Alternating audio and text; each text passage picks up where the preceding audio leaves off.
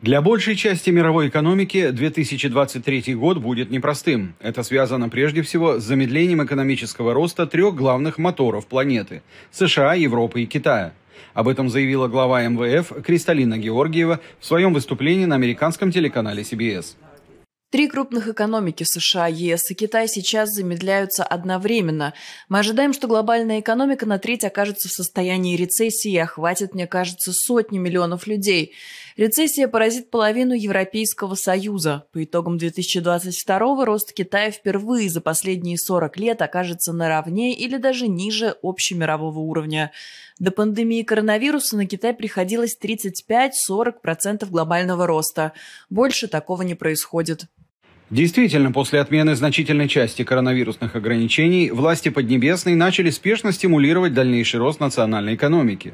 Недавно переизбранный председатель КНР Си Цзиньпин назвал эти усилия новой фазой для страны, чья экономика по-прежнему остается второй по величине в мире.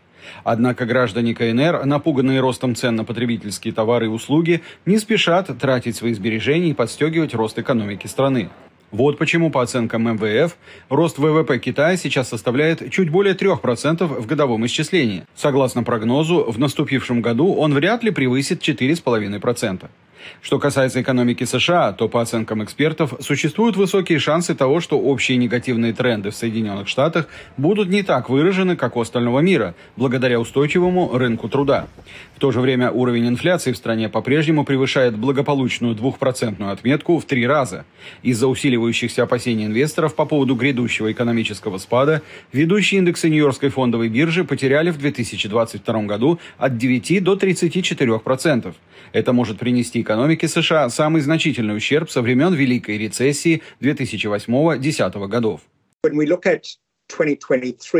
В 2023 году, скорее всего, в США начнется рецессия. Мы уже видим признаки экономического спада, особенно в секторе недвижимости, где потребительский спрос резко упал. Хорошая новость здесь заключается в том, что агрессивное повышение процентных ставок Центробанком должно привести к скорому замедлению инфляции.